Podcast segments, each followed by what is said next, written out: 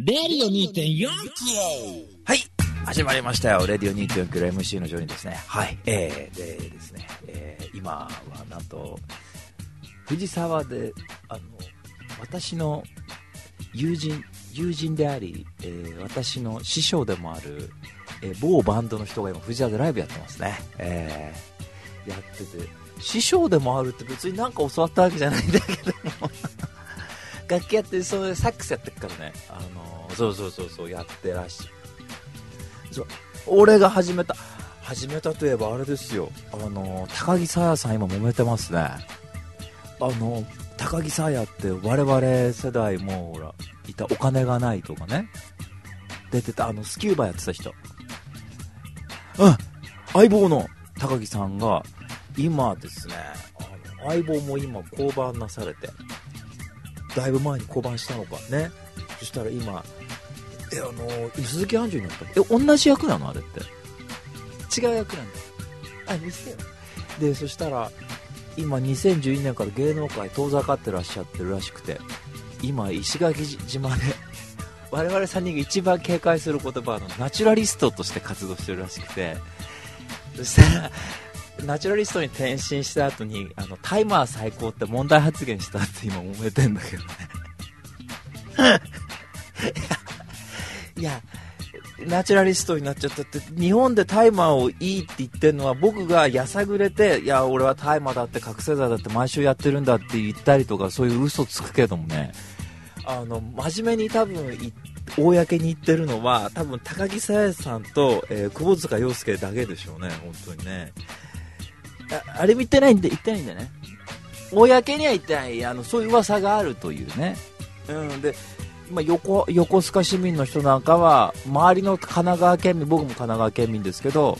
からするとみんなマリファナ漬けなんだってイメージになっちゃってるからやっぱりね。横須賀イコール小泉純一郎か。そうあのあの辺のこうビーチカルチャーはみんなやってる俺が前に言われたんだもんね。藤沢でしょ？じゃあやってるでしょ？って言われて。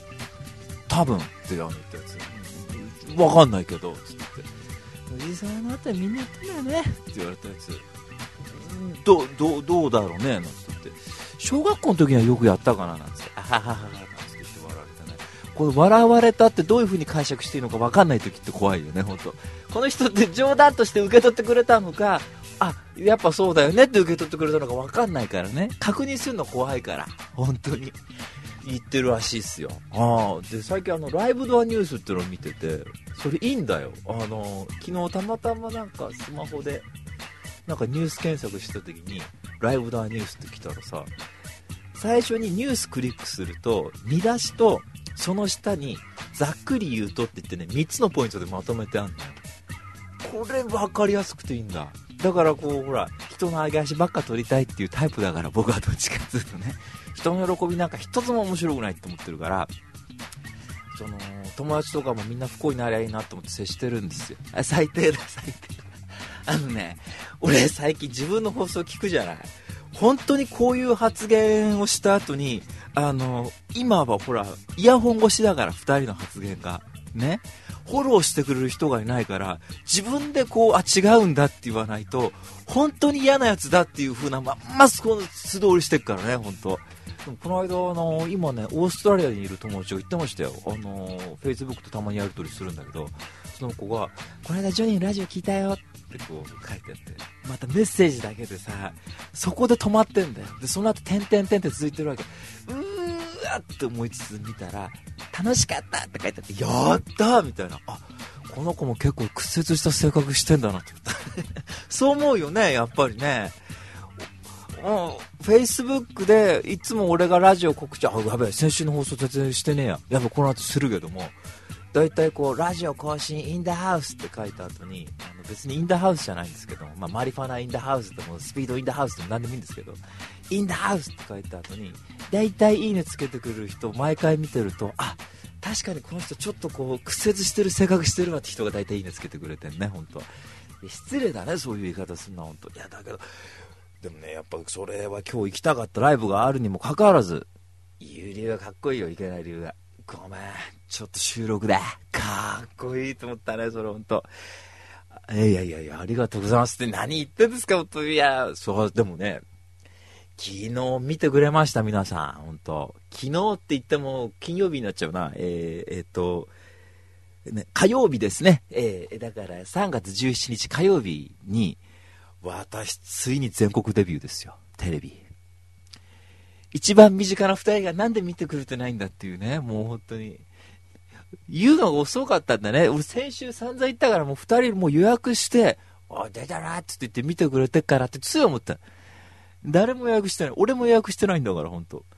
で、そしたらまあね、本当はもう大々的に告知したかったわけ。今日僕は出ますと。Facebook でね。世界の日本人妻に出ますと。でも、カットされてる可能性もあるって考えたら、俺ね、今好きなめぐみちゃんね。めぐみちゃんとか、あと、さっきニーハイちゃんとまたやりとりしてんで、あの、セクシーなニーハイちゃんと。で、あと、トリンドルちゃんって最近お気に入りのこと、マシュマロちゃんぐらいしか教えなかったわけ。ね。この、今、そうそう、優しい感じの、割とこう、ジョニーズのメンツですよね。今んとこのジョニーズトップ4に教えたわけ。まあ、好きあらばなんとかエッチしたいと思ってる4人ですよ、このようにね。もういや、他の女だって抱きたいんだけどもね。で、そしたらまあ、その辺だけにちょっと教えとこうと。あんま派手に教えると出てなかったねって言った後、フォローするの大変だから、本当俺自身もショック受けてる中さ、いやいや、大丈夫だし、よくあるから、ごめんね、せっかく見てくれたのに。って言った後さ、なんか、向こうにさ、あ、ジョニー本当は泣いてんのに LINE 上で強がっちゃってって思われてもちょっと悲しいから、悲しいから、ちょっと、うーんとその辺の4人だけに教えたわけ。今日もしかしたら出るかもしれないです。つって言ったら、まずめぐみちゃんに教えたわけですよね。1位ですから、今ランキングが。そしたら、やべえな、その時間私ちょっとテレビ見れねえからさ、ちょっと録画しといてよ。あ、あ、あの、今度会う時に見せっから。頼むよろしくって言われて。そしたらトリンドルちゃんは、あ、見ます！って言ってくれて、時間教えてくださいって、8時からだよって言って、あ、わかりました！って言ってくれて、そんで、ニーハイちゃんも、あのー、あ、じゃあ見るねって言って、家族のネタにするわ、なんて、ね、そうそうそうって言って。そんで、そしたら、あのー、その後誰だっけな、えー、最後、今なんだっけ？って、あ、マシュマロちゃん。マシュマロちゃんは、えー、出るの？って言ってて、その日ちょ、その時間ちょっとまだあの、家にいないかもしれないんだけど、見れたら見るねって言ってくれて、ああ、いや、でもカットされたかもしれないから全然全然、なんて言ってさ。で、その辺ぐらいに教えて、あ、あと、ティバちゃんにも送ったんですよ。相変わらず既読するくらってにもかかわらず、おお毎回教えるんね、出るたびに。で、まあね、って送って、その5人ぐらいですよ。そしたらさ、8時になったでしょ？で、まあ結果は出たんですよ。でも、今回チラッと映ったってレベルじゃないんですよ。がっつり映ってっからね、今回。み、見てないんだけど、俺横目で見たんだけど、うちのクミヤンが、うちのマイマザーがね、だからちょっと見ますか？どうせでもまたチラッとした感じでしょ？って言ったら、あー出てる！ってもうすっごいのもう、すごい出てるあ、出てる！って、カット変わるたび、シーン変わるたび、これ、これ言うた言うた言うた、出てる！つって言って、もうすごい20、横にいるけど、横目で見ながらさ、恥ずかしいから見れないから。そうそうそうそうそう、出てるって、出てるつって言って、もうすんごいって、英語喋ってた。でも、ブロークイングリッシュ、もう This is a ブロークイングリッシュだから、ね、マネージャーさんと二人きりでやったやつですから、朝の8時からね、二人台本にらめっこして、途中でもう、マネージャーさんの方がもう前向きだったもん。いや、ジョニーね、今度ちょっとセリフ長いけどね、ここちょっとこんぐらい短くしても言っていいから大丈夫ですからって言ってくれて、ああ、分かった、うん、ちょっとごめん、車の運転中僕酔うからちょっと後でしてくれるとかって言っても や、やれよって感じでしょ。大丈夫、セリフなんかもう現場着いてすぐ5分で覚えられるから。え、えー、っと、って。突然強気なんだよ。車乗ってロケバスだと酔っちゃうからつって。で、二人でこう、ああでこうで、うんうん、そうだね、なんて言いつつ、二輪三脚でやったわけよ。そしたら、この事務所の別のオーディションを受けた時に、別のマネージャーさんがね、その日ちょっとオーディション一緒に行きましょうっつって言って、まあ何人かで行くんですけど、その時にももうそのマネージャーさんね、一緒にやったのは A さんってマネージャーさんですよ。で、今度もオーディション行くのは B さんってマネージャーさんね。そしたら、いや、噂になってますよ、事務所で結構いい芝居したって。こうですよ。やっぱね、その A さんにしても B さんにしても、俺演技経験ないから、まあ大根芝居やるわけですよね。でもそれでもさ、いや、いいってこうやっぱ盛り上げてくれるのよ。それ大事ね。本当に。うん、あの、怒られるのは後でいいんだ。そうそうそうそう。ちょっとつって、ここもうちょっとバカ詰めばって話になるわけですから。うん。いやで、ね3月中もね、結構ね、お仕事の話、オーディションの話とかあるんだけど、どうって言われたんですけど、ちょっとタイミング合わなくてね。次のお仕事決まってないんですよ、これ僕ね、本当に。いや、芸能人数吹かしてる場合じゃねえよって話で、本当に。えー、ね、その辺ちょっとありますけどね。いや、でもバッチリ出ましたから。で、そしたら、みんな見たよってさ、告知してないのに、幼馴染の小学校の同級生が、出てたもしかしてって言われて。見てるんだね ね。で、世界日本人ズバー見たですから、また、爆笑問題太田さんが出てますからね。太田さん、俺のこと見てくれたんだと思ったら、うん、俺の V を見てるんだよ。爆笑問題田中さんも、お、もう、うん、もう、俺ちょっとその日の朝、朝方先に寝てるんですけど、朝パッと目覚まして、なんかこう、ドキドキドキドキしちゃって、太田さん、俺の顔見たんだと思ったら、いや、太田さんって言ってるけど、これいつも言うけど、俺爆笑問題になったら、さん付けで呼ばないからね。本当に。だから、タイタンのオーディション受けたくないんだ。いや、ね、本当いや、もう会ったら止めらんないよ。うーちゃん、これ本当に。いや、ね、うーちゃんの思いも伝えるから、その時。うーちゃんはいつも、うーちゃんっていうのは、それこそ、家畜人ヤプーのね、そのポーリーンって女の子と一緒で未来人なんだと。ね。未来から来てる俺と間違えて。連れてかれね、本当ね。そうだよね。いや、本当なんだっって言って、あの、もう少しで第三次世界大戦起きて、3000年後の世界じゃねイースっていう帝国に地球は乗っ取られてるんだとこう、まあ、やばいんだね。本当いや、先々週の放送でもあの、イデオンで地球が滅びるって話な、俺本当に聞くたびにもうヒヤヒヤヒヤヒヤして、いやー、やばいと思ってるんだけど、とにかく、うーちゃんもほら、まあ、未来人ではないですけども、まあ、あのね、その、UFO とか乗ってる中で聞いてるんですよ、爆笑問題カウボーイを。で、僕は、爆笑問題カウボーイを収録の前日に聞くと、必ず収録かポシャるっていうジンクスが僕の中であるんで、聞かないようにしてるわけ。ずっとアニスパとか聞いて、あの、自分たちで、こう自家発電的にね、こうトークのテンションを無理やり上げていくっていう方法をこう学んでるわけさ。大して面白くない話も、無理やり MC の二人がぐーってもう顔が引きつるぐらい笑ってテンションでもやってるから。で、爆笑問題カーボーイってそういうとこないから、自然体ですから、もっとこうね。ダメな時はダメなんだよね。太田さんのテンションが低い時は本当にもうどうしようもない放送になるから、うーちゃんと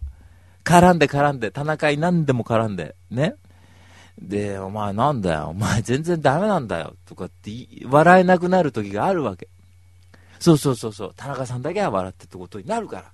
そういう放送になる時もあって。で、で、まあ、そういうのも聞いてると辛くなるから聞かないようにしてるわけさ。でさ、でも、二人に会ったら、もう止めらんないっすよ。俺の思いは。俺の中二からのヒーローだもん。本当に。太田光って人は。だから、ひーちゃんって絶対言うよ、俺、本当に。俺、太田さんはこういうタイプ一番嫌いだと思うけど、俺お構いなしに行くわ、本当に。あのね、そんじょそこらの変な奴らと違って、俺は本当にあんたのこと愛してんだと。ね。俺はあんたと一緒で失われた時を求めても読んだし、ね。俺あんたの考え全部わかるからね。救助も護憲派だし、つって言って、俺のこと無視しよったってそうはいかねえんだってこう、まあ言いたいわね、本当俺だけじゃないよ。俺の相棒だって、俺の田中裕二たる、うーちゃんって言うんだって、うーちゃかってとこからついてんだから、つって言って、俺は全部大学時代のエピソードも全部知ってるんだってこう言うでしょうね。危ねえな。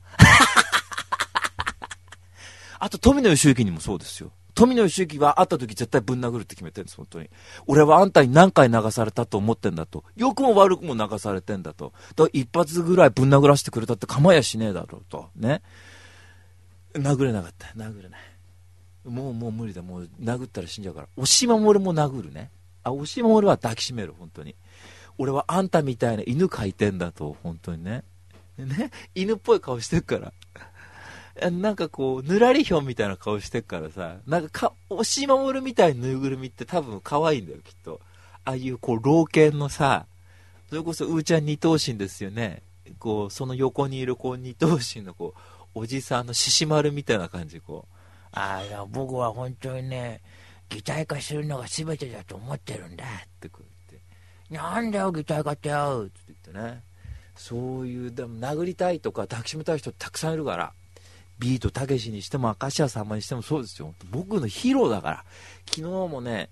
もう芸能人の端くれたある身としてこんなこと言うのは恥ずかしいけどもね、違法ダウンロードしたね、今夜は最高ずっと見てたんですよ、昨日も。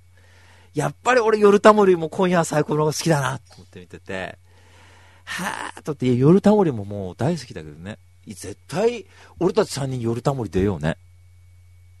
あの、何でしたっけ？なんとか蜜ろっているじゃないですか。あの、久保蜜ろとラジオやってる人。コラムニストの。ね。僕ね、いっつもあの二人も変えてくれって思ってんのよ。あの、常連でいいけど、レギュラーじゃなくていいと思うね。あれは宮沢りえと、あ、タモリだけでいいです、レギュラーは。あそこは、毎回変えてくれるぐらいでちょうどいいわ。2週間に1回変わるとか、そういう方がいいなと思うんだよね。なんかこう、だんだんその閉めるスペースが増えてくるような気して。で、昨日も今夜最後見て、いや、まあ今夜最後の話はいいとしてね、あの、そういえばこの間、まあね、テレビ出てルンルンだったって話もあるんですがね、で、あの、そういえばめぐみちゃんに、めぐみちゃんって言って、で、写真を友達からもらったから、それをめぐみちゃんに、出てたよ、出てたよって言ったら、お、本当じゃんかよって言ってたね。これ本当に。俺が真似する、めぐみちゃんは、なんとかじゃんかよな、とかって言うんですよね。でも実際は、えー、なんとかじゃんとかって全然こう柔らかい感じなきゃ。えー、てかさとかっていう感じなのに、その文面は俺のリアルなめぐみちゃんだと真似する。本当じゃんかよって来て、あ、出たこのあられちゃんのあかねちゃんみたいな感じ。最近あの、僕にとってめぐみちゃんってあかねちゃんだから、で、うーちゃんがあられちゃんとサラダキノコだから、ね。割り当てるんですよ、僕、本当に。だから、こっちさんがお坊ちゃまくんなんですよ。で、僕が太郎さん、ね、あの、ほら、グラサンかけたさ、あの、あられちゃんから、太郎さんって言われる、あの、ちょっと不良っぽいヤンキーの、あられちゃん、太郎さんっていうのやめてくれる？かっこ悪いから、っていうね、やつね。で、そのやりとりしてると、あ、俺とうーちゃんだなって思うわけ。で、その、なんでうーちゃんがあられちゃんかっつうと、やっぱ元気だからなんですよ。で、そしたら、僕の大好きなサラダキノコってのはいますよね。あの、おかっぱ頭のね。で、なんでうーちゃんがサラダキノコかっつうと、サラダキノコってあの、3歳児ぐらいのあの、女の子。あ二つに割り当てられ割り当てられてる。で、あられちゃんとうーちゃんの共通点ってのはオーバーオール着ると着るとこなんですよね。で、蝶ネクタイしてっから。それでもうこれうーちゃんだと。で、うんちゃって言うからいつも元気よくね。言わねえんだね。で、お坊ちゃまくんがなんでこっち参加すると眼鏡かけてからなんですよ。ね。この、このくくり、あとロボットが好きだから、そういうとこあるんだけど、それはしょうがない。で、なんでそのサラダキノコがうーちゃんかっつうと、サラダキノコってすごい流行にナウイ子で、ね。でそしたら、サラダキノコとあられちゃんが一番最初に会う時に、サラダキノコがこう砂浜で一人で遊んでんですよ。パーマの歌歌いながら。パーマパーマパーマパーマ って言いながら。もうそれだけでもニコニコニコニコして見てんだよ俺ね。したらその砂山を作った下からあれちゃんがドーンと出てきてびっくりするわけ。でサラダキノコはそれ見てこうちびっちゃうんだよ。そうするとちびると必ず言うわけ。3滴ほどちびってしまったわ。ってこう言うのよ、ね、それがもう可愛くてしょうがない。でそしたらあられちゃんに、その頭ヘルメット？って言われるわけ、サラダキノコが。そしたら、何言ってんのよって言って、ナウイガギャルはここのとこ借り上げんのよってこう言うわけ。その借り上げてる自分とこ指さしながら。ね。そうするとあられちゃんが、ナウイって何って言うわけ。うーんって、で、サラダキノコってナウイってことをよくわかんないで使ってんだね。そしたら、もうわけわかんないこと言わないでよって言うわけ。そしたら、名前なんつうの？ってあられちゃんから聞かれると、サラダキノコよって言うわけ。ナウイ名前でしょ？ってまた言うわけよ。そしたら、またあられちゃんから、ナウイって何？って言われて、もう別の質問にしてよって言うわけ。そしたらあられちゃんが、じゃあ3たす4は？って言うわけ。そしたらサラダキノコが、いいって言って、昔の声優さんだから、昔の昭和のアニメだから、そうするとこう、ちっちゃい声のとこもやるでしょ昔の声優さんって。えー、ちょ、なんとかで、ってこう、口動いてないとこもやるでしょ獅子丸とかもみんなそうじゃん、こうさ。昔の声優さんってそこに技術かけるんだってね、やっぱり。どんだけそこに込められるかってこともやっぱりテクニックの一つらしいんで。そしたら、さらだけに、えーと、えー、6よって言うと、7だよってあられちゃんが言われるわけ。そしてまた、うん最近はそうとも言うわね。って言うわけ。すると、この、このもうやりとりだけでもう、うーちゃんとサラダキノコが合致するっていう点は僕としても100%なんですよね。で、声が杉山和子だから、うーちゃんの声ですからね、これ。したら、その行った後に、サラダキノコ、あいって顔してあられちゃんを見るんだよ。俺、これうーちゃんだ、間違いねえと思って。ちょっと、いつかね、合成でこれをやりたいんですよ。うーちゃんで再現したいんですよ、僕、本当に。やってくれますか、その時。あ、やっ嬉しいな うん。俺が家買ったらだね。じゃあ俺が、えー、っと、あそこ、代々木八幡に家買ったらだね。あ、違うんだ。代々木八幡だと遠いんだ。え、そう。歩いて帰るとかいいんだよ、つってですね。でね、ちょっと長くなりますがね。この間、パソコントラブル SOS って事件起きたんですよ。あのー、さっきちょっとモニターの調子が悪くて、なんかモニターの照明が暗いですよ。バックライトがこう薄いっていうか、夜になると問題ないんだけど、昼だともう映り込んじゃって全然見れないわけ。参ったなと思って、それで、あの、モニターのこう、電源をもうめんどくせえから抜き差しとかして、いろいろやってたわけ。あの、設定いじってみたりとかしてて。で、そしたらさ、めんどくせえなと思って、一回パソコンの、その、モニターの電源1枚と思って、俺間違っちゃって、パソコンにモニターの電源なんかないのに、ガッチャンって抜いたら、俺パソコン本体の電源抜いちゃったわけ、コンセント。ガッツやっべ、やっちまったと思って、で、急いでで、またコンセントさして、再起動したんですよ。起動させたら、エイサー、画面のまんま、一切パソコン動かないわけ。やだと思って。で、F1 でブートメニューだで F12 でなんとかだって言うからもう F8 とかもうガンガン押しまくったけカーッつって言って何もなんないの。F12 って言ってもなんないわけよ。で F1 のセットアップメニューだったかな押したのよ。そしたらなんだかわかんねえ英語のやつがバーッと出てるわけ。 BIOS？そう BIOS！うわっと思ってで F12 押せみたいなこと書いてあるから押したのよ。そしたら OK って出ただけで何にもなんないわけ。で、セットアップっていうのが全、点点点ってなったまま何にも動かないの。参ったなと思って、で、こっちさんにね、ほら、パソコン大事にしないと泣いてる声が聞こえるよって言われたらもう辛いから、もうね、俺なんか蹴飛ばして付き合いいんだって考えじゃない。でもなきゃないで困るわけよ。もうで、また焼けっぱちで笑うわけ。はははははってこうさ、どうせ地球なんかイデの力で吹っ飛ぶんだとかってこう思ったりとかして笑ってたの。いやでもなと思って10分ぐらいこうどうしようどうしようと思って。で携帯いじってさスマホいじって。そしたらいやそういう原因はもしかしたらパソコンのマザーボードの電池電池切れの可能性があるぞって書いてあって。えーと思って。マザーボード。マザー牧場しか知らないっていうね。そういう感じだから。もう裏開けろってことじゃないですか。嫌だなと思って。もう怖いのよ、裏開けんのとか。で、どうせ壊れたんだからもういいやってやけくそでさ、ネジをこう外してったわけ。ね。ネジの歌歌いながら、ネジ、ネジって言いながら、ネジネジくるくるとかって言いながら、こうくるくるくるくるくる回してて、そしたら蓋が開かねえんだよ。あーっつって言って縦にしたまんまこう横に開く開くのかなって、ギーってやっても開かないわけ。縮小と思って、その開き方を見たら、いや、それはパソコン本体を倒して、上をこう滑らせんだと、蓋を。そしたら開くんだってくる。何言って嘘ばっかつきやがって、えー、ガン、あ、開いたって言ったら、中もう広角機動隊みたいになってるんですよ、やっぱり。で、こう、埃が溜まってるから、それさーっと取ったりとかして、ね。そんで、そのマザーボードの電池ってどこだろうっつうのをこう見てったわけよ。そしたらあるんですよ。なんか、電池なんかその辺にも売ってんだと、その電池。別にそんなパソコン専門店行かなきゃ売ってないような電池じゃないんだって言うから。で、あ、これかと思って、豆電池みたいについてるわけ。で、それをさ、外す時もさ、ね、うまく外れなかったらドライバー使ってこうグッと横に倒して取るんだっていうわけそれ爪で取ろうとしたんだけど待てよと電池取った瞬間ねビビビビビってなったら大変だなと思ったからドライバーでこうそーっと取ってさパッとやってそしたら電池取って1分から1時間ぐらいまあそれちょっと状況にもよるけども待てばバイオスが初期化するからそれ待ってくれって書いてあるわけよ。でさピッて電池入れて蓋もとりあえずこう仮止めみたいな感じにして電源つけてそしたら今度さまた画面入ったら今度も青いバイオスの画面になるわけ。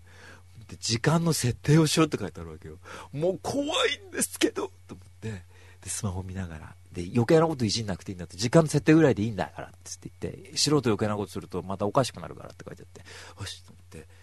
ピッてやったらつかないんだよこれが。でいやーと思ってもう一回落としたらもう一回バイオスの設定の画面になってちょっと今度なんか設定保存しないでみたいな感じにしたら Windows 起動中です。って言ったらいつもの画面が開いてくれて。結局電池変えたのが変えたっていうか一回外してバイオスを初期化したのが良かったみたい。なんか。わかんないけどね。ああ。いやこれスマホあってよかったなと思ってさ。うんなかったら。でパソコンのありがたみを知るね。本当に。抱きしめたくてしょうがなくて。だから今度 Windows 10がさあの夏に無料アップデートされるんでしょなんか。そしたら中国だと海賊版で Windows 使ってる人が多いらしいからそれも全部無償でやるらしいんだよね。じゃあやっぱりこうコメントとかでヤフコメとかだとなんだふざけんなこっちは金代払って買ってんのに向こうはタダでアップデートできるなんてどういうことだって怒ってんだけどもうずいぶん前に買ったんだからガタガタ言うなよとかってつい思うじゃない本当に。パソコンってもう動いてくれてるだけでありがてえよと。ね。Windows 8が使いづらいとかって言ってるけどあんたねこれなきゃ困るよと思ってさなきゃ困るよと思ってもう抱きしめたいなと思ったんだけど相変わらずそれとももう過激な使い方してね本当に。いやーでもよかったわついて本当。ああもう気がついたら27分じゃないですかこれ本当にいやー参ったな本当時間ってな早く過ぎるもんですね本当にねいやー最近あのこの間鬼畜人ヤプーって僕言ってましたけど家畜人ヤプーを読み出した話とかいろいろしたかったんですけどもねまあ、もう頭クラクラしちゃってて、まあ、この話また来週ぐらいね、えー、家畜人アップはもう毎日読んでますからね。えー、まあ、な感じのね、僕の1週間でした。まあ、とにかくね、パソコンを大事にと、あというのと、あとテレビ出るときは、意外と告知しなくてみんな見てくれてるっていうのを自信持っていいんだなってこと分かりましたね。はい。えー、だけどこんな感じの僕の1週間でございました。という続いた、レビュー2.4キロ、インダハウスのハウスハウスハウス。新しい情報、新しい情報。それは常に我々の身近にあるもの。身近にあるもの。レディオ2.4キロ。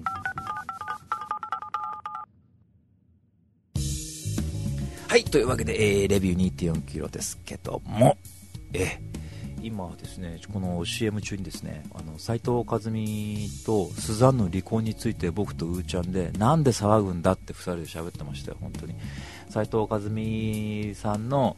ブログになんかこの野郎とかふざけんなって書いてあるらしいけどいや浮気が原因だとしても何があったか2人にしか分かんないんだからガタガタガヤが言うなよっていうさこれ俺売れた後にもし売れたらですよ芸能人として。この放送遡られたらまあ一発で炎上でしょうね本当に。特に150回目ぐらいからじゃねえか？きっと70回目ぐらいからじゃねえか？きっとこうスタンスが変わんなくなってきたの本当。あのだから、しょうがないね。ででも本当に言いたいのはあのそでそしたら斎藤和美が、ね、ブログの批判コメント消してると。で今、うーちゃんと言ったんですけども芸能人だってこの野郎とか見ず知らずのやつに言われたらそれは辛いですよ、はっきりや。よく知りもしねえやつに。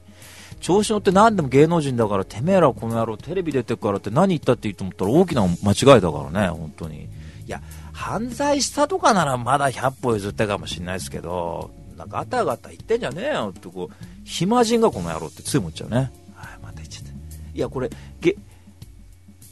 そうそうこっちも暇人なんだね本当なんか、イライラしてるやつに噛みつきたいっていうのは俺らのテーマじゃない。やっぱりイライラすんなよカリカリを。ってこうさカリカリしちゃう。そしたら昨日今夜最高見ててもあの左とん平さんがあの、昔の今夜最高ですから。そしたら賭博やって捕まった時に賭博やって捕まった後に出たやつがあったの回がそしたらすんごい卑屈になるっつうんだよ。街出ててもみんな俺を見てるような気がするっていうわけ。で芸能人損だっていうわけよ。あのタモリがあの言ったのがでも今あれですねつって言って何やっても叩かれちゃうでしょつって言って。そうなんだよつって言ってさ。例えば道でこうボンと人に肩当たってもなんだよって普段なら言えるのに今例えば捕まった後とおいこの前科者俺なんと盾つくのかって言われるとそういうこと考えるとすんごい卑屈になってきてなんかもう一回悪さしてやろうかなって思っちゃうんだっつって言ってたねあそういう話いいですね、本当ね。あ、えー、で、レビュー2.4キロですけどもね、えー、今日の1本目は、こりゃいいですよ。今日も3本が、まあ、おすばっかり。どうしたらいいんだろうな。えー、今日の1本目はですね、えー、監督さんがハロルド・ライミスで、えー、主演がビル・マーレーで、恋はデジャブですね。はい。で、ハロルド・ライミスとビル・マーレーのコンビというとですね、えー、僕の大好きなもうコメディ映画のもう大名作、ボールズ・ボールズの監督さんと主演のコンビですよね、これは本当に。で、この恋はデジャブっていう作品はさ、クソ人気ある映画ですね、これ。あの、恋はデジャブ見てないとバカにされるからずっと見たいなと思ってたのよ。で、あのさ別に「タイタニック」みたいにヒットしてる映画ではないんであんな何千億円って稼いでる映画じゃないんだけどでも今見たら制作費が14億円に対して興行収入が70億円らしいから当時のアメリカでもかなりヒットした映画だと思うんですけどそしたらまあお話がですね、えーまあ、恋はデジャブというんですけど、まあ、デジャブというか、えーまあ、天気予報士の男がいるんですよ、えー、フィルっていう男がね。ででリタっていうそのプロデューサーだか、まあ、ディレクターみたいな女の子と。で一緒にこうなんかね天気予報なんかえっとなんかどっかのアメリカの村かちっちゃい町行くんだよ。でそこだと毎年なんかモグラになんか天気占いをさせるっていうイベントをやってるわけ。この今度はゴーファーみたいなぬいぐるみじゃなくて、本当のこう、なんつうの、ビーバーだかモグラみたいなのが出てくるんだけど、で、こうみんなでもってこう、そのモグラは何て言ってるでしょうって言って、えー、今年の天気は良くない、あーとかっていうイベントを取材しに行くわけ。で、取材に行って、じゃあ自分の町に帰ろうと。えー、そしたら帰ろうとするんだけど、すると天気がもうすごく悪くて、もう吹雪で、あの、道路がこう封鎖されちゃうわけ。で、しょうがないから、じゃあ、ホテルに戻って、今日は1泊しようってなるわけですよ。で、1泊して目を覚ましたら、その前日に、そのホテルに来た日に戻ってるわけ。そだからこう、タイムリープというか、こう、時間をずっとこう繰り返すんだね。で、次の日起きてもまたその、その日、えー、その初めてそので、えー、町に来た日に戻る、ずっとその戻り続けるっていう話で。で、その男が、その戻っていく中で、まあ、自己中心的な男だったんだけど、まあ、いろんな経験をして、こう、まあ、なんうの、こう、優しい、こう、他者を思いやれる男になっていくってそういう話なんですけど、で、この、戻っていく中でさ、やっぱこう、街の人全員とこう、どんどん知り合いになっていくわけ。映画の中で何年ぐらいとか何ヶ月ぐらいっていう明確なこう時期は指定されてないんだけども下手すると何千年単位でその日をずっと繰り返してるっていう設定もあるわけですよ。でこの話は僕とっても好きで。でそしたらビル・マーレーがそのフィルっていうのがそのリターを好きになるもんだから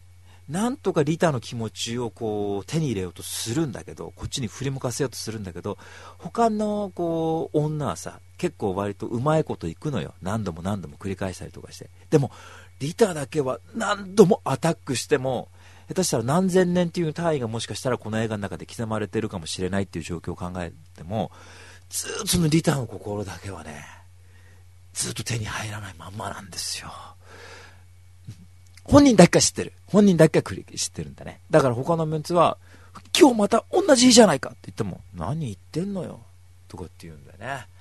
これね、最初見てるとパニックになってくるんですよ、だんだんやっぱ僕。あー、X メン、フューチャーパストのような時間軸、もしかしたら俺も今日また同じ日なんじゃないかってまたこう思い出すわけ。で、見終わった後も辛いんだけど、でもさ、自己中心的でも途中で絶望して自殺するんですよ、フィルが。この辺から面白いんだ、映画だんだん。割とのんびりしてる展開なのよ。でも、何度も何度も死んだりするわけ。薬飲んだり、えー、自分が入ってる風呂にこうなんか電気製品ガーンとぶちまけて感電死してみたりビルから飛び降りたり車でモグラをこう連れ去ってね警察官がブーンと追っかけてくる中モグラと共に一緒にこうさ谷にダイブしたりとかするんだよそれでも何日もその同じ日を繰り返していくとでもさフィルそのさ俺よく言うんですけどその状況をなんとかこの自分にポジティブなものに変えていこうとするんだね。ポジティブって言うと嫌だね。なんか変なセミナーのやつみたいだけど。でも、その、例えば、なんつうの？こう、いろんな特技を身につけていくわけですよ。だから氷をこう、氷でアート作れるようになったりね。それ同じ日何度も繰り返してるわけですから。いいのがピアノを覚えてみたりとかさ。あと、もしかしたらフィルがそこに介在しないことによって、食べ物を詰まらせて死んじゃったこうおじさんを助けたりとか、街の人みんなこう助けられるようになっていくわけ。その姿結構感動的ですしね。あと、ビル・マーレやっぱひょうひょうとやってるけど、うまいっすね、この人。そって何でも特技がすごく増えて、すごくその知識もいろいろ増えていくわけ。なんか医者みたいな知識もどんどんどんどん増えてくんだよ。増えてく中でもさ、やっぱリタの気持ちも手に入らないっていうのと、恋はデジャブって言ってるけど、リタの気持ちうんぬんじゃないかもしれないな、もしかしたら。やっぱその、同じ日をずっと繰り返していくことの虚しさもさ、やっぱビル・マーレ演じてて、すっごいその雰囲気出すの上手なのよ。いやー、で、この最後がまたなかなかいいものがあってですね。で、あの、まあ、最後はまあ皆さんちょっと見てもらうとして、あの、そうすると、この映画やっぱ何千年も同じ時を刻むっていうところで言えば、あのこの間チャンスもそうでしたけどニーチェが言う英語回帰と通じるテーマがあるんじゃないかっていうそういう哲学的な割とそういう考え方する人もいるらしくてあの町山ま隆弘町弘さんってあの眼鏡かけてねあのよく TBS ラジオとか出てらっしゃる映画批評家の方いますけど、その人が、あの、このニーチェの英語回帰をこんな見事に説明した映画はないんじゃないかってまあ言ってるらしいんだけど、でも町山さんがニーチェどんだけ詳しいかわかんねえから、ニーチェの専門家みたいな人はちょっと見てくんないとちょっとわかんないんだけど、でも、ハルド・ライミスとかは割とそういうそのニュアンスちょっと入れたらしいので、僕、英語を書い切ったのは何だろう？いや、俺よく分かったんだ多分、ツラトゥーストラに出てくるらしいんだけど、僕、ツラトゥーストラで読めたのって自己超越ぐらいだったんで、なかなか英語回帰ってちょっとよく分かってないとこなんだけど、なんか結局、結局元戻って繰り返すんだみたいなことらしいね。どうやら。だツラトゥーストラって人が、なんだ、山から降りてくるじゃない？で、山から降りてきて、町の一つにいろんな影響を与えて、で、また山に戻ると。で、また出てくるみたいなことなのかな？どうやらこう、まあ、ちょっと英語会議ちょっと調べてみないとわかんないですけど、あの、まあ、そういうニュアンスもあるらしいのでね、ちょっと、あの、今でもなんつうの？この映画のロケ場所には結構こう観光客の人が来るらしくてね、結構やっぱ人気ある映画らしいんだよ、これ。うん、だから、見てね、その理由よく分かったんで、これ絶対おすすめの1本ですんで、えー、ちょっと見てみてください。はい。だけどね、俺、これ大ちゃんと一緒に見たんですけど、僕はすごくいい映画だなと思ったわけ。いやー、いい、いい、いいと思ったの。そしたら大ちゃんは、えー、テンポがありすぎるなってこう一言言われた時に、あ、こいつとは映画見れないっていうふうに思いましたね。はい。というわけで、まあいろいろ賛否いろいろあるみたいですけどもま、あ、でも、世界一般的には割と人気ある映画なんで、えあの、おすすめですんで、ぜひぜひ。はい。えー、というわけで今日の一本目はですね、えー、監督さんがハロルド・ライミスで、主演がビル・マーレーで、恋はデジャブでした。はい、えー、で、続いて2本目なんですけどもね、2本目もこれはもうド名作と言われてますね。もう、これ見てないとまたバカにされるからいつか絶対見ようと思ってたんだけども、ようやく見れましたね。えー、で、監督さんがジョン・フォードで、えー、主演がジョン・ウェインで、駅馬車ですね。はい。えー、で、ジョン・フォードって人はその作家主義と言われる、えー、なんていうかな、こう監督さんで、割とこう、自分のスタイルをはっきり出すっていうスタイルの人だったらしいんだけども、まあ、そういうスタイルだから西部劇とかたくさん撮った監督さんらしいんだけども割とそういうスタイルはこのヌーベルバーグとかにも影響を与えたとであと黒澤明も好きだった監督さんだったらそうなんだよヌーベルバーグってのは皆さんねあの、まあ、シャレオツでね、いや、僕はゴダールしか見ませんから、なんつって言ってるでしょ？名前気に言ってるでしょ？でもそうすると、必ずじゃあゴダール辿っていきましょうっつうと、ゴダールとか割とこういかにもザ・西部劇というような、えー、監督さんとかを割とこう、リスペクトしてたりするから、そうすると、ゴダール見るイコール何でも見れちゃうんだよ。下手すると、ハードボイルド映画とかそういったものをこうヌーベルバーグの連中とか評価してるから、そうするとヌーベルバーグを追いかけるイコール何でも見ましょうって話になるんだね。本当はよ。本当はって俺の中の本当はだけど、だからガタガタ言わないで何でも見ようってことなんだけども、そしたら、ジョン・フォードって人もそういう人だったらしくて、で、僕ずっと見たことなかったんですよ。なんか一本ぐらい見たことあるかなと思ったら、一本もなくて。ジョン・ウェインって人も、僕一応公式の履歴ではね、2778本映画見てるんですよ。それでも一本も見たことなかったの、この二人は。で、西部劇自体はもう多分数本しか見てないね、俺は。えー、ネバダ・スミスだったり、荒野の7人だったりとか、下手したらクリント・イーストウッドの映画何本かとか、ちょっと結構俺、疎いとこなんだよ。えー、荒野の決闘とかそういうの見てないしね。シェーンとか見てないから。で、いや、で、いつか、いつか見たいと。で、やっぱ、僕、その、リスペクトって便利な言葉だね。こういう時使うんだなって今初めて思ったけども、やっぱ単純に駅馬車なり、それこそまあ他の映画でも素晴らしきかな人生がいいんだと、スミス都へ行くがいいんだと、市民権がいいんだっていうのは、やっぱもうみんないいって言ってるから絶対面白いに決まってるっていう、そういう単純な発想なんですよね。それはヌーベルバーグだって何だってそうですよね。あの、下手したら、ジョン、えジョン・ウーじゃねえや、えー、あの人、ウォン・カーワイだってそうですよ。人がいいって言うから見たいわけ。で、見るじゃないですか。やっぱさ、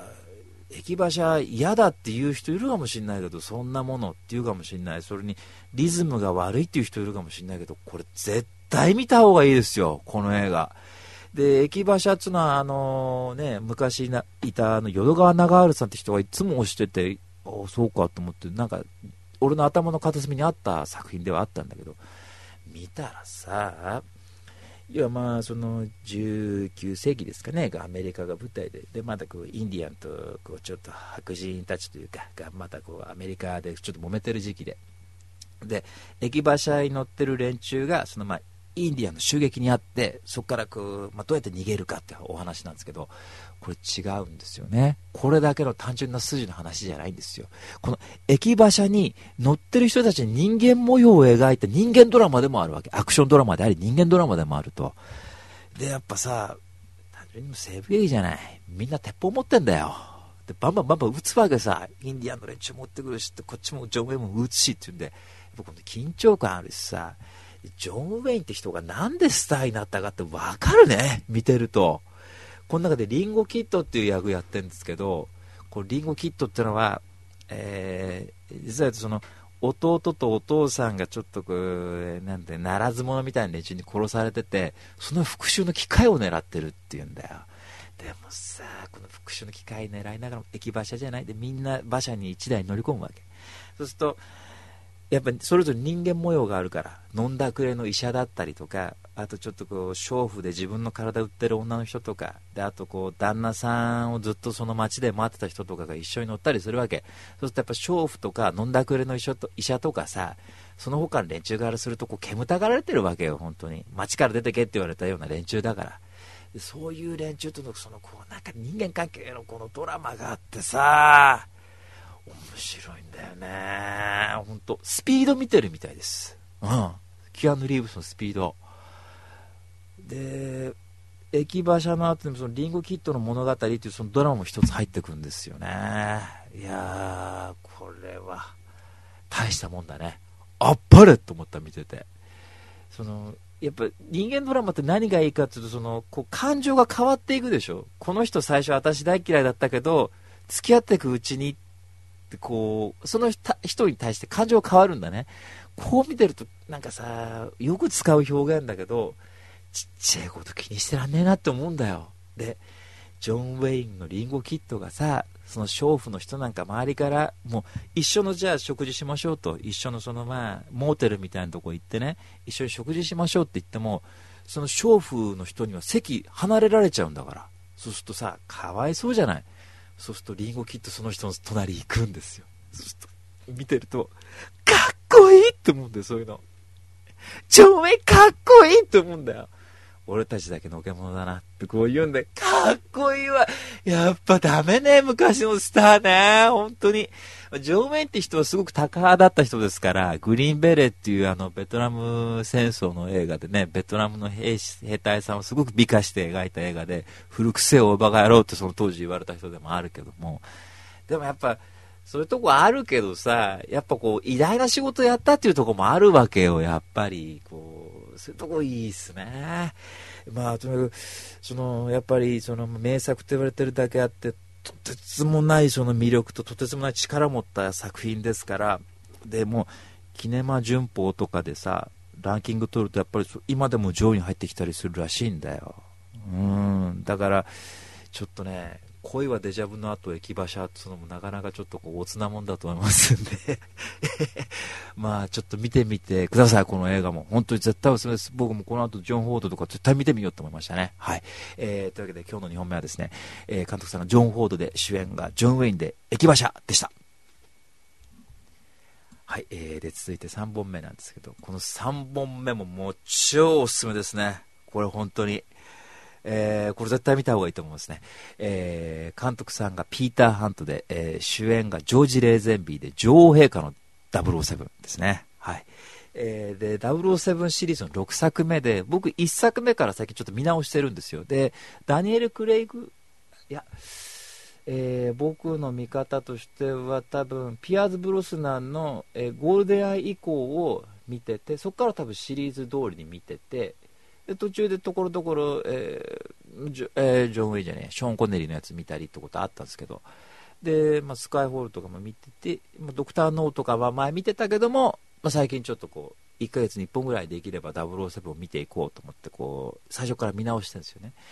で、まあ、1作目、ショーン・コネリーじゃないですか。でも、前にも喋ったかもしれないけども、そのショーン・コネリーって人のそのもうかっこよさね、際立つのが、ボンド、ジェームス・ボンド。って言った時の、かっこいい何こいつってやつ。もう出てきただけでかっこいいのよ。な、胸板が熱くて。で、こう、もうさ、伊達邦彦と一緒で、大藪春彦のあの、野獣シスベシリーズと一緒で、もう、船乗っちゃ、その目あっただけで女抱いてんですよ。ね。でも、ショーン・コネリーやると、まあそうなるわって思うわけ。男の俺からしてもショーン・コネリーから来られたら拒めないわって思うわけよ。ね？いきなりボートの上乗った女とさ、いきなり、君素敵な瞳をしてるね。ってこう言って、口説いてもうチュッチュチュッチュやっちゃってるわけ。周りももう、また007はしょうがないなっていうわけ。それなるわ、ショーン・コネリーって思うのよ、見てると。むちゃくちゃかっこいいのよ。で、あの、途中で、まあ、1作目のドクター・ノーっていうのは金ちゃんの仮想大賞みたいだったって話がありましたけども、で、2作目の、えー、ロシアより愛を込めてっていうのは、まあ、なかなか面白くて、で、3作目は、えー、ゴールドフィンガーってやつでさ、でまあ、これは前見てたんだよ。で、それ前見た時は面白くなかったんだけど、最近見直した時は、そのゴールドフィンガーと、あとね、えー、その、殺し屋が出てくるゴールゴールフィンガーのボディーガードがね、それのなんかこう関係性がこう可愛くて、途中でゴールドフィンガーがこう、その、ボディーガードと一緒にその、途中でドライブっていうかこう自分の基地に帰る途中でそのアイスクリームを食うシーンがすごく好きで僕本当に。なんか可愛いなこの映画と思って。で緊張感もあるわけ。でその後のサンダーボール作戦ってのもすんごい面白かったし。でその後の5作目が007は2度死ぬっていう作品があるんだけどこれが日本が舞台になってるんですよ。ヒロインが浜美恵さんでやってるんだけども、で浜美恵さんといえば最近もうクレイジーキャッツの映画でもう見てるともうヒロインよくやってらっしゃる方ですし、あの、僕のお母さんにちょっと顔が似てるから、うちのクミヤンに浜美恵は。ね。うちのクミヤンはジュリー・アンドリュースと浜美恵と、えー、あと、ホームアローン2のお母さんに似てるからね。だから、似てるよね。そういう顔してるから。あので、うちの母親のおばあちゃんというかお母さんはジン・ハクマンみたいな顔してるから、それちょっと白人系の顔しててね。で、スケアクローを見ると大変よ。ほんと泣けちゃって。で、ちょっと、まあ、見てて、その007二度死ぬってのは、まあ、クソつまんない作品でもう泣いたんですよ、見てて。そんで、あの、6作目の、えー、女王陛下の007だと。で、ちょっとつまんなかったから、で、007って割と話似てっから、船の上でこう目合った女に、君素敵な瞳してるねってこうチューするだけだから、あの、なんかなと思って、面白いけど、ちょっと、って。そんで、なかなか見れなかったで、ちょ、ちょっと今回見ようと思ったらさ、さっき言ったように、これ、ジョージ・レンゼレーゼンビーって人がやってるんですよ。オーストラリア人で。で、唯一007で唯一1本しか主演作品がない007なわけ。この 1, 1本しかない。で、そしたら、あの、ジョージ・レンゼンビって人は他に初めてこれで映画出たのかな。で、演技の経験もなかったし、その、いきなりスターダムにこうガーッと祭り上げられちゃって、そのプレッシャーでやっぱだいぶちょっと、調子のちょっとおかしな行動をやっちゃってさ、出演者をこう馬に乗って追っかけ回したりとかそういうことやって出演者を怪我させたりとかってやっちゃって、で、この後俺も007やるんだぜって言ってたんだけど、やっぱショーン、偉大なショーン・コネリーからいきなりこの無名な俳優になったら、やっぱ興行成績もちょっと怒っちゃって、当時の評判もあんま良くなかったんですよ。で、その後、俺はやるんだって言ってたんだけど、プロデューサーたちから、いや、もうレーゼンビー、君はもういいよって言われて、これ1本しかないって、ちょっとかわいそうな人なんだよ。で、なかなか、ショーン・コネリーの後だから、やっぱ当時の人はやっぱ魅力なかなか気づけなかったんだね。やっぱずっと007といえばショーン・コネリーっていう目線で言ってたわけだから。で、俺もさ、見てもさ、最初さ、ショーン・コネリーがいいなと思ったの出てきた瞬間に。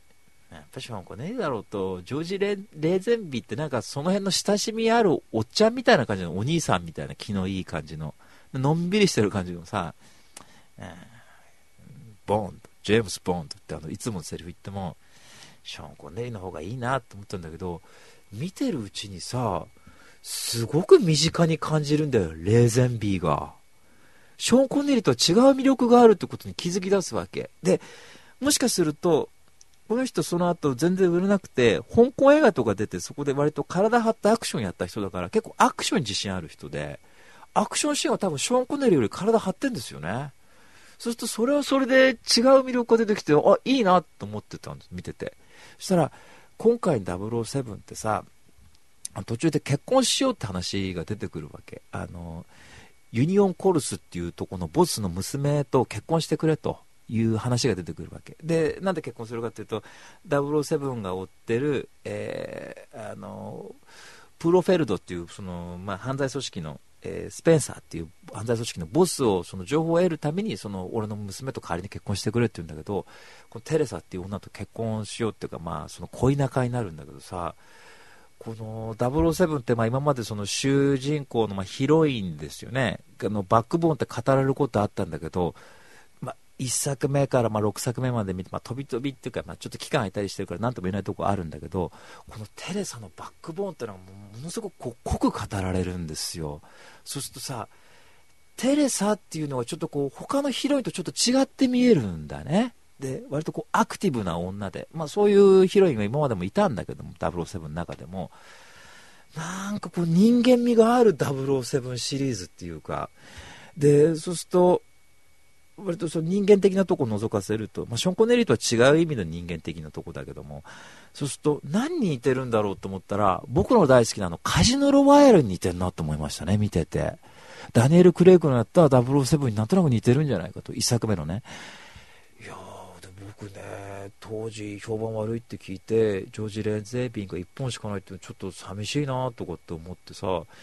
見ててもいいんだ。で、テレサっていうのと結構恋仲にもなるにもかかわらず、007任務で知り合った女、普通にセックスするんだよね。で、この軽さがいいんだね、007ってなんか。好きあらばもう抱くわけよ。で、作戦中にこう知り合ったちょっと病院みたいなとこに一瞬ちょっとこう入ってくんでね、精神病棟みたいなとこにさ。で、そこの女も行くとさ、綺麗な女ばっかりいるの。これが映画的な良さよね。みんな綺麗な人たちばっかり、ほんと。とてもそのちょっと精神病んでて入院してるみたいな病院に見えない感じ。で、しかもその病院がさ、アルプスの一番上にあるっつうんだよね。で、そこにまあ、プロフェルド、ブブロフェルドがいるからまあ行くんだけども、ずっと部屋に誘われたりすると、こう二二股で約束したりするんだ007が一人の女とは8時と約束して別の女とは9時で約束したりするわけよ。なんかいいんだよそういうとこ。おちゃらけてて。いやーでアクションシーンもちょっとこれねピーター・ハントさんって人がやってんだけどもなんか低速カメラ撮ってちょっとこう変な感じになってるんですけどそれも当時は評判悪かったらしいんだけどね。迫力あっていいんですよね。で当時は評判悪かったけど今はどうかっつうとやっぱ007、えー、007シリーズのやっぱ名作としてこれは評価高いらしいです今これ。ええ。ー、だからちょっとこれねジョージ・レンゼンビーをやった007ちょっとこれ皆さんええー、見てみてください本当に。まあ、その前の1作目の偉大なショーン・コネリーのやつ見ていくとまた面白いと思いますけどね。はい。えー、というわけで今日の3本目はですね、えー、監督さんがピーター・ハントで主演がジョージ・レーゼンビーで女王陛下の007でした。というわけで以上、レビュー2.9キロでした。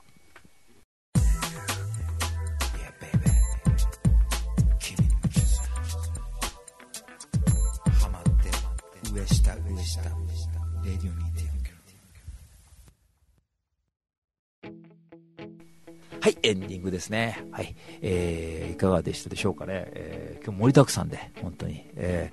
ー、どうせ4本やったって3本やったって同じなんじゃねえかって気になってきましたけどね、本当にね、もう8本だって一緒な一緒になるんじゃないかなっていうふうに思ってますけども。まあ、とにかくですね、先週のですね、4本からですね、えー、まあ、今週の3本、えー、全部で計7本ですね。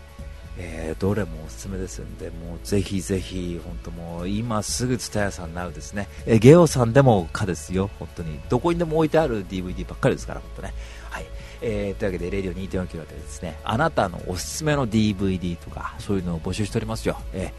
ー、2800本近く見とってまだまだ見てない映画あるからね、えー、ぜひそういうのを教えてください。はい。えー、というわけでこんな感じでですね、レディオ2.4キロでした。また来週